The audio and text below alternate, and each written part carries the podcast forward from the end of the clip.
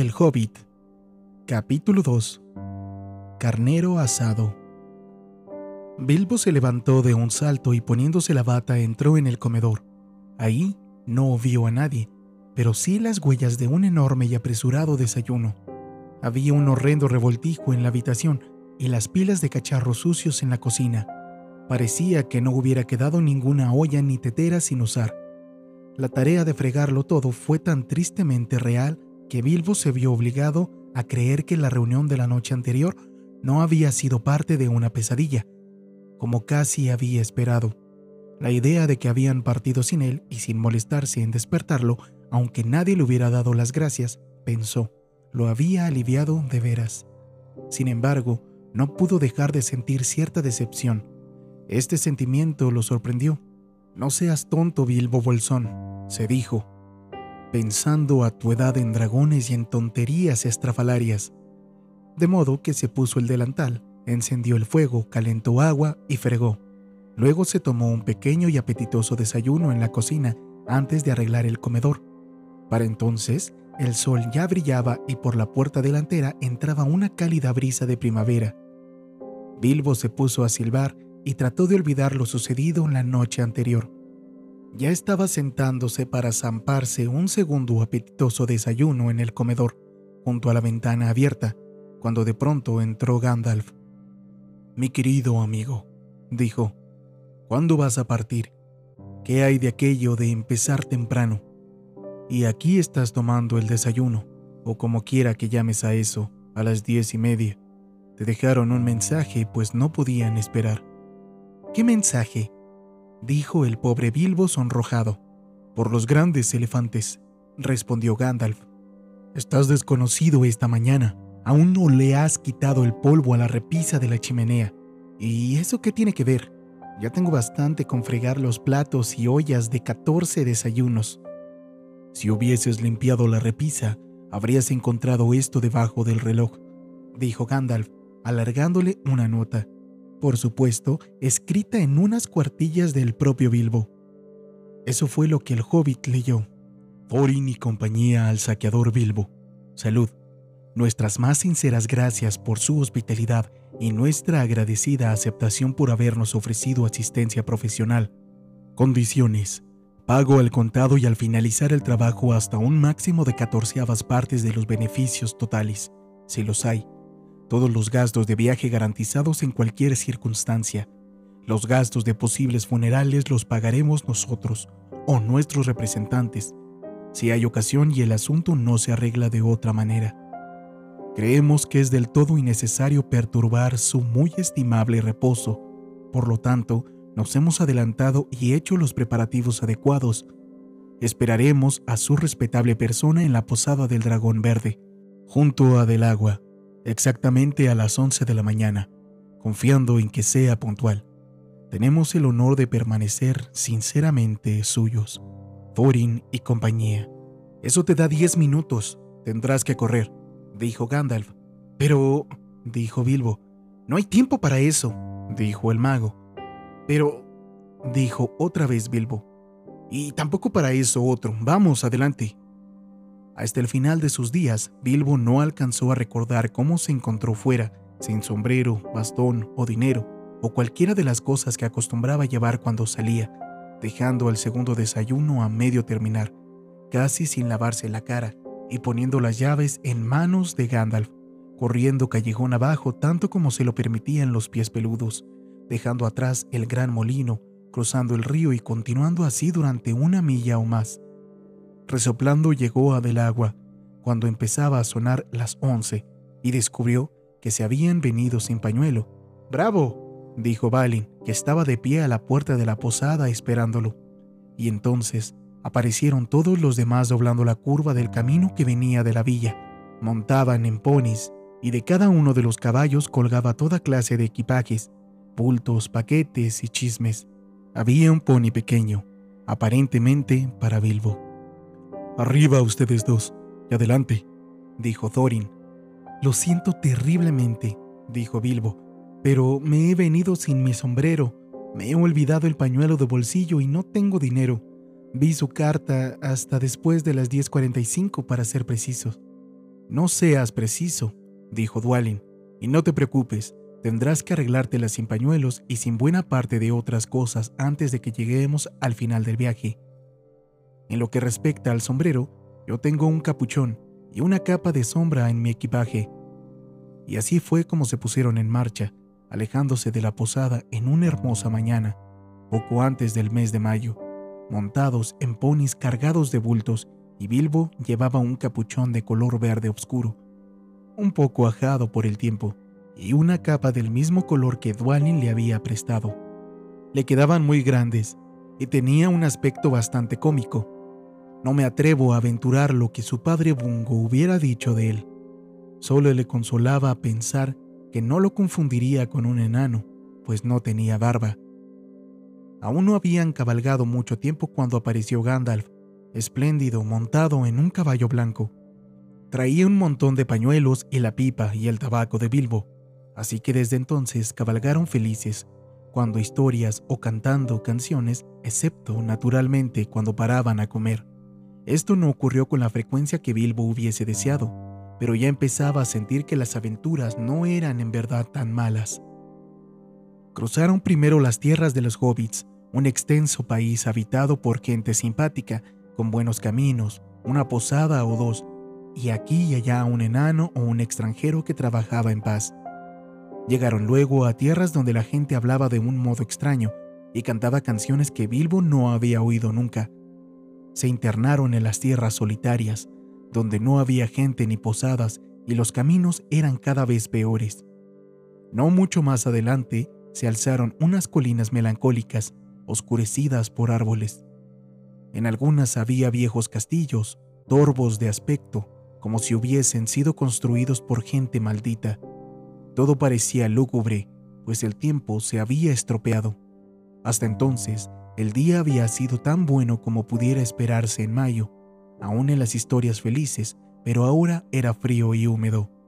En las tierras solitarias se habían visto obligados a acampar en un lugar desapacible, pero al menos seco.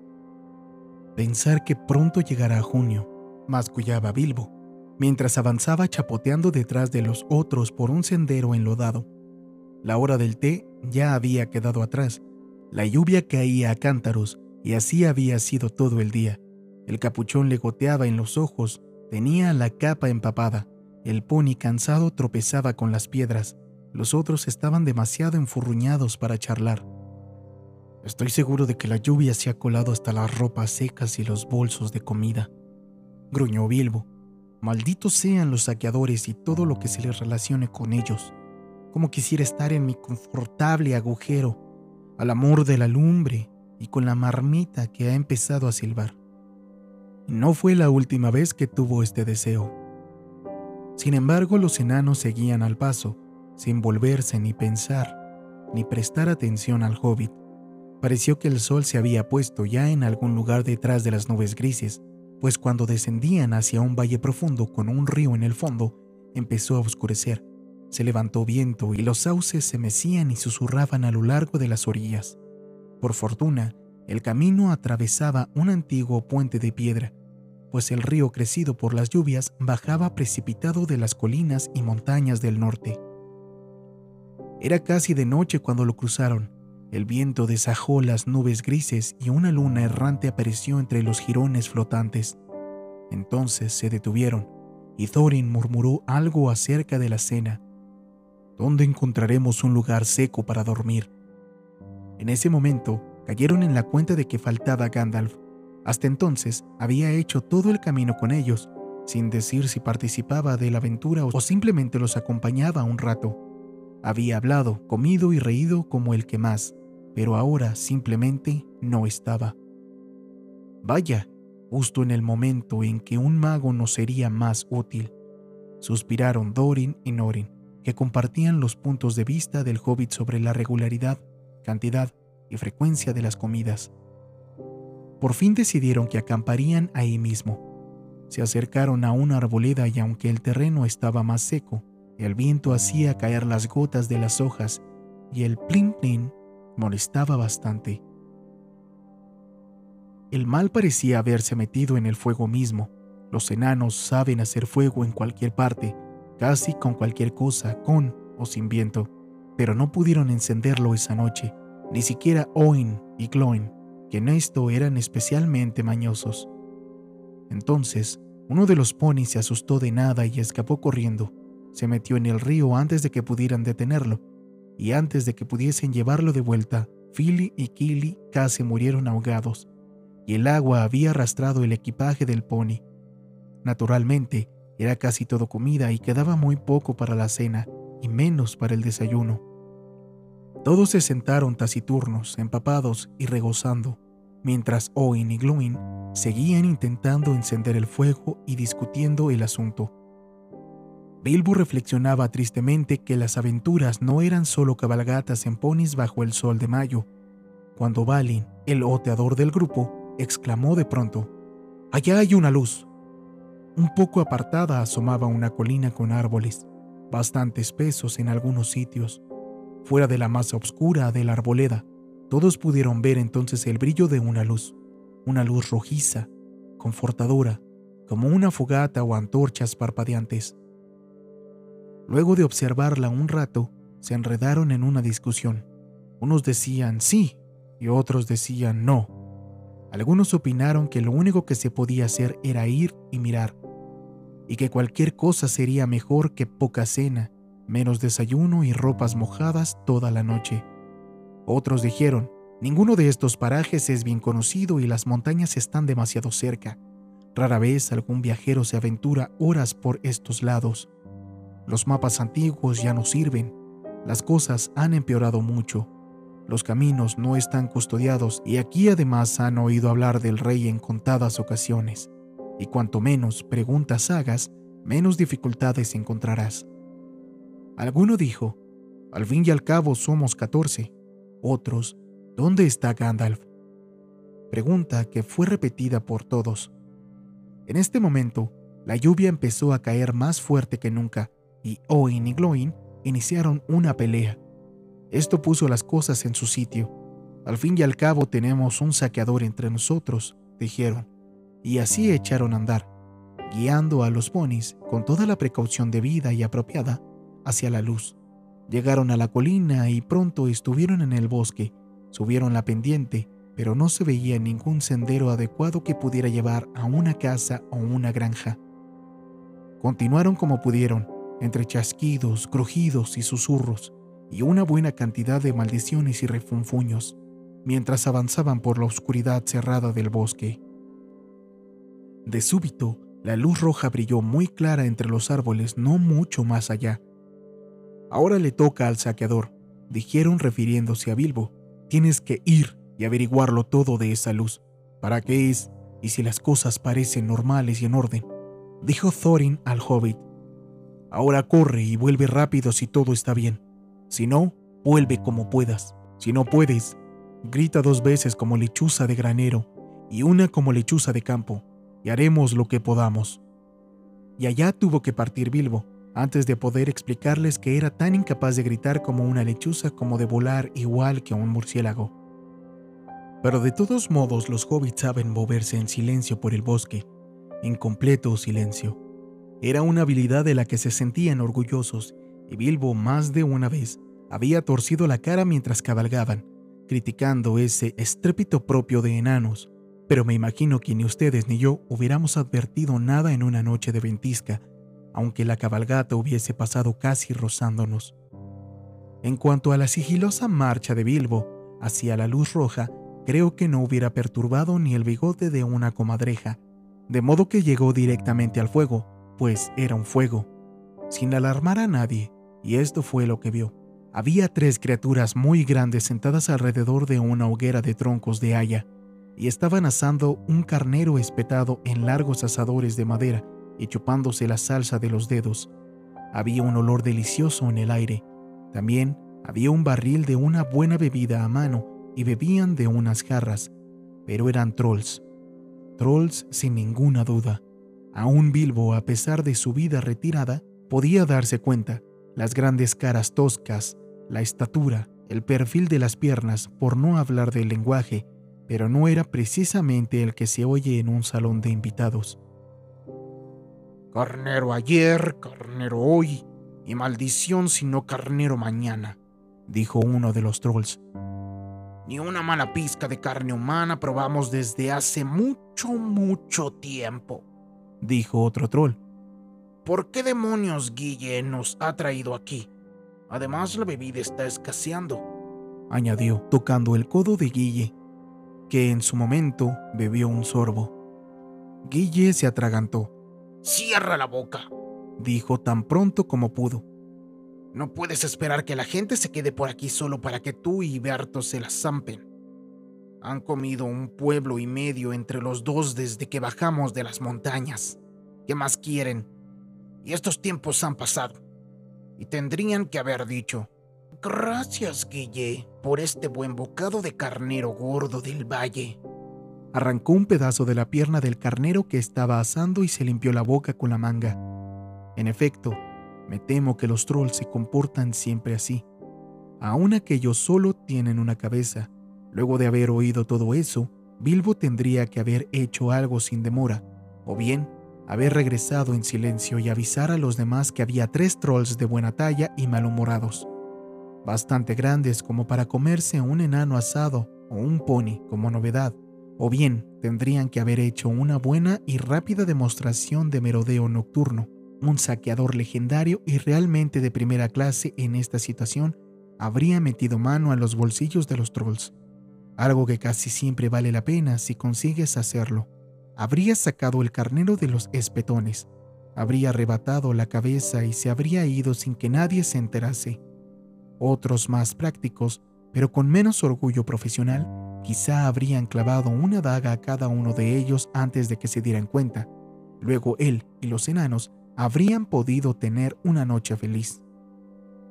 Bilbo lo sabía, había leído muchas buenas cosas que nunca había visto o había hecho, estaba muy asustado y disgustado también. Hubiera querido encontrarse a cien millas de distancia y sin embargo, sin embargo no podía volver a donde estaba Thorin y compañía con las manos vacías. Así que se quedó, titubeando en las sombras, de los muchos procedimientos de saqueo que ha habido oír, hurgonear en los bolsillos de los trolls le pareció el menos difícil, así que se arrastró hasta un árbol, justo detrás de Guille. Berto y Tom iban ahora hacia el barril. Guille estaba echando otro trago. Bilbo se armó de coraje e introdujo la manita en el enorme bolsillo de Guille. Había un saquito dentro, para Bilbo tan grande como un susurrón. ¡Ja! pensó entusiasmándose con el nuevo trabajo mientras extraía la mano poco a poco. Y esto es solo un principio. Fue un principio. Los sacos de los trolls son engañosos, y este no era una excepción. ¡Eh! ¿Quién eres tú? Chilló el saco en el momento en que dejaba el bolsillo, y Guille dio una rápida vuelta y tomó a Bilbo por el cuello antes de que el hobbit pudiera refugiarse detrás del árbol. Maldizón, Berto, mira lo que he cazado. ¿Qué es? dijeron los otros acercándose. Que un rayo me parta si lo sé. ¿Tú qué eres? Bilbo. Bilbo Bolsón. Un saque. Un hobbit. Dijo el pobre Bilbo temblando de pies a cabeza y preguntándose cómo podría gritar como una lechuza antes de que lo degollasen. ¿Un saque a hobbit? Dijeron los otros un poco alarmados. Los trolls son cortos de entendimiento y bastante suspicaces con cualquier cosa que les parezca una novedad.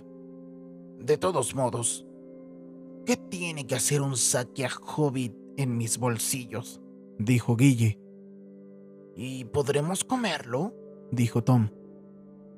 Se puede intentar, propuso Berto blandiendo un asador. No alcanzaría más que para un bocado, dijo Guille que había cenado bien. Una vez que le saquemos la piel y los huesos, quizá haya otros como él alrededor y podamos hacer un pastel, dijo Berto. ¡Eh, tú! ¿Hay otros ladronzuelos por estos bosques pequeño, conejo asqueroso? Preguntó mirando las extremidades peludas del hobbit. y tomándolo por los dedos de los pies lo levantó y sacudió.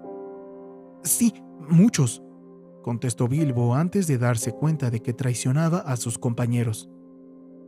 No, ninguno, no, ninguno, dijo inmediatamente después. ¿Qué quieres decir? preguntó Berto levantándolo en vilo, esta vez por el pelo. Lo que digo, respondió Bilbo jadeando. Y por favor, no me cocinen, amables señores. Yo mismo cocino bien y... Eh, soy mejor cocinero que cocinado. Si entienden lo que quiero decir, les prepararé un hermoso desayuno. Un desayuno perfecto si no me comen en la cena. Pobrecito bribón, dijo Guille. Había comido ya hasta hartarse y también había bebido mucha cerveza. Pobrecito bribón. Déjalo ir. No hasta que diga qué quiso decir con muchos y ninguno, replicó Berto. No quiero que me rebanen el cuello mientras duermo. Ponle los pies al fuego hasta que hable. No lo haré, dijo Guille. Al fin y al cabo, yo lo he atrapado. Eres un gordo estúpido, Guille, dijo Berto. Ya te lo dije antes por la tarde. ¿Y tú? Un patán. Y yo no lo permitiré, Guille Estrujones, dijo Berto, y descargó el puño contra el ojo de Guille. La pelea que siguió fue espléndida. Bilbo no perdió del todo el juicio y cuando Berto lo dejó caer, gateó apartándose antes de que los trolls estuviesen peleando como perros y llamándose a grandes voces, con distintos apelativos, verdaderos y perfectamente adecuados. Pronto estuvieron encerrados en un abrazo feroz, casi rondando hasta el fuego, dándose puntapiés y aporreándose mientras Tom los golpeaba con una rama para que recobrasen el juicio y por supuesto enfureciéndolos todavía más. Bilbo habría podido escapar en ese mismo instante, pero las grandes garras de Berto le habían estrujado los desdichados pies. Había perdido el aliento y la cabeza le daba vueltas, así que ahí se quedó, resollando, justo fuera del círculo de luz. De pronto, en plena pelea, apareció Balin. Los enanos habían oído rugidos a lo lejos y luego de esperar un rato a que Bilbo volviera o que gritara como una lechuza, empezaron a arrastrarse hacia la luz, tratando de no hacer ruido. Tan pronto como Tom vio aparecer a Balin a la luz, dio un horrible aullido. Ocurre que los trolls no soportan la vista de un enano. Crudo, Berto y Guille dejaron enseguida de pelear y... ¡Un saco! ¡Rápido, Tom! dijeron. Antes de que Balin, quien se preguntaba dónde estaría Bilbo, en aquella conmoción se diera cuenta de lo que ocurría. Le habían echado un saco sobre la cabeza y lo habían derribado. Aún vendrán más, o me equivoco bastante. Muchos sin ninguno. Eso es, dijo Tom.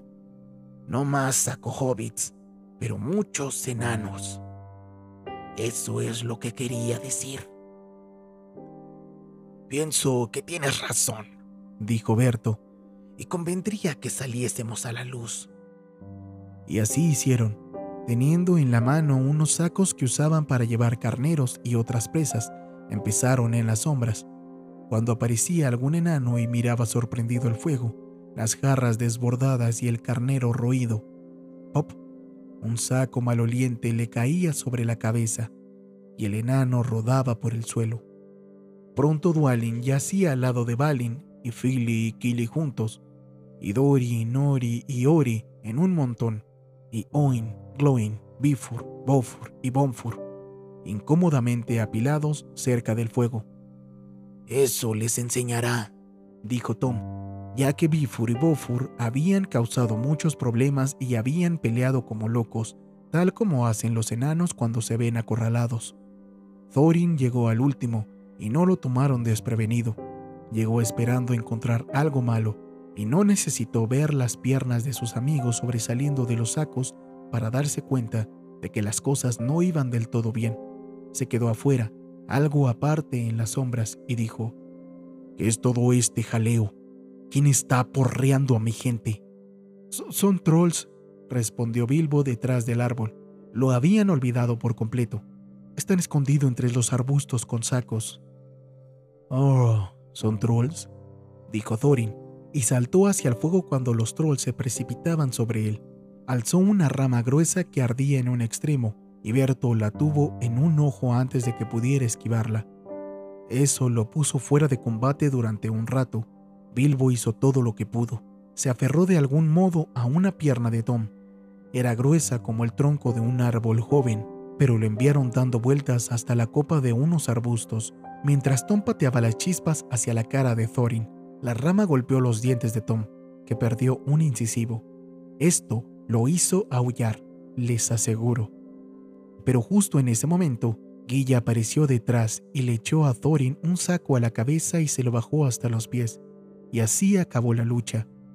Un bonito escabeche eran todos ellos ahora, primorosamente atados en sacos con tres trolls enfadados, dos con quemaduras y golpes que recordarán, sentados cerca, discutiendo si los asarían a fuego lento, si los picarían fino y luego los cocerían, o si bien se sentarían sobre ellos haciéndolos papilla. Y Bilbo en lo alto de un arbusto, con la piel y las vestiduras rasgadas, no atreviéndose a intentar un movimiento, por miedo a que lo oyeran.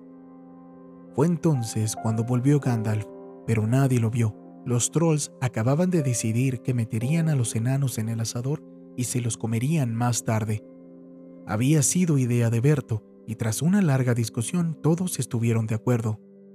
No es buena idea asarlos ahora, nos llevaría toda la noche, dijo una voz. Berto creyó que era la voz de Guille. No empecemos de nuevo la discusión, Guille, dijo el otro.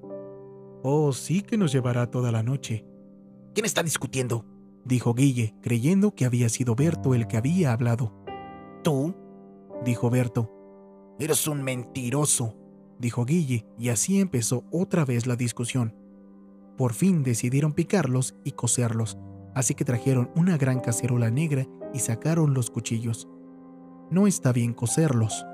No tenemos agua y hay todo un buen trecho hasta el pozo, dijo una voz. Berto y Guille creyeron que era la de Tom. Calla, o nunca acabaremos. Y tú mismo traerás el agua si dices una palabra más. Cállate tú, dijo Tom, quien creyó que era la voz de Guille. ¿Quién discute sino tú? Eres bobito, dijo Guille. Bobito tú, respondió Tom.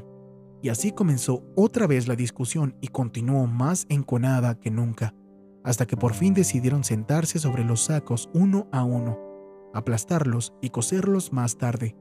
¿Sobre cuál nos sentaremos primero? dijo la voz.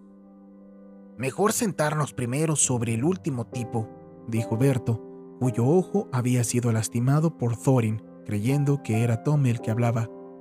No hables solo, dijo Tom, pero si quieres sentarte sobre el último, hazlo. ¿Cuál es? El de las medias amarillas, dijo Berto. Tonterías. El de las medias grises, dijo una voz que parecía la de Guille. Me aseguré de que eran amarillas, dijo Berto. Amarillas eran, corroboró Guille. Entonces, ¿por qué dijiste que eran medias grises? preguntó Berto. Nunca dije eso. Fue Tom. Yo no lo dije. Fuiste tú, dijo Tom. Apuesto dos contra uno, así que cierra la boca, dijo Berto. ¿A quién le estás hablando? preguntó Guille. Basta ya, dijeron Tom y Berto al mismo tiempo. La noche avanza y amanece temprano, sigamos.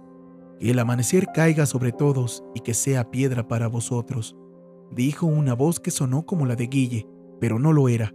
En este preciso instante, la aurora apareció sobre la colina y hubo un bullicioso gorjeo en la enramada.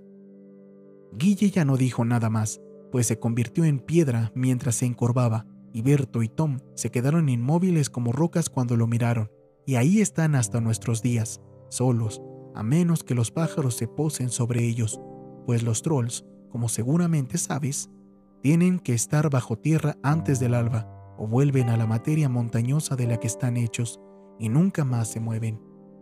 Esto fue lo que les ocurrió a Berto, Tom y Guille. Excelente, dijo Gandalf mientras aparecía detrás de un árbol y ayudaba a Bilbo a descender de un arbusto espinoso. Entonces Bilbo entendió. Había sido la voz del brujo la que había tenido a los trolls discutiendo y peleando por naderías hasta que la luz asomó y acabó con ellos. Lo siguiente fue desatar los sacos y liberar a los enanos.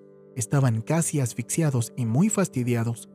No les había divertido nada estar ahí tendidos, oyendo a los trolls que hacían planes para asarlos, picarlos o coserlos. Tuvieron que escuchar más de dos veces el relato de lo que le había ocurrido a Bilbo antes de quedar satisfechos. Tiempo tonto para andar practicando el arte de la birla y desvalijar bolsillos, dijo Bombur. Todo lo que queríamos era comida y lumbre. Eso es justamente lo que no hubieras conseguido de esa gente sin luchar. En cualquier caso, replicó Gandalf. De todos modos, ahora estás perdiendo el tiempo. ¿No te das cuenta de que los trolls han de tener alguna cueva o agujero excavado aquí cerca para esconderse del sol? Tenemos que investigarlo. Buscaron alrededor y encontraron de pronto las marcas de las botas de piedra entre los árboles. Siguieron las huellas colina arriba hasta que descubrieron una puerta de piedra, escondida detrás de unos arbustos, y que conducían a una caverna, pero no pudieron abrirla, ni siquiera cuando todos se empujaron mientras Gandalf probaba varios encantamientos. ¿Será esto de alguna utilidad? preguntó Bilbo cuando ya se estaban cansando y enfadando. Lo encontré en el suelo donde los trolls tuvieron la discusión, y extrajo una llave bastante grande, aunque Guille la hubiese considerado pequeña y secreta. Por fortuna, se le había caído del bolsillo antes de quedar convertido en piedra. ¿Pero por qué no lo dijiste antes? le gritaron. Gandalf arrebató la llave y la introdujo en la cerradura.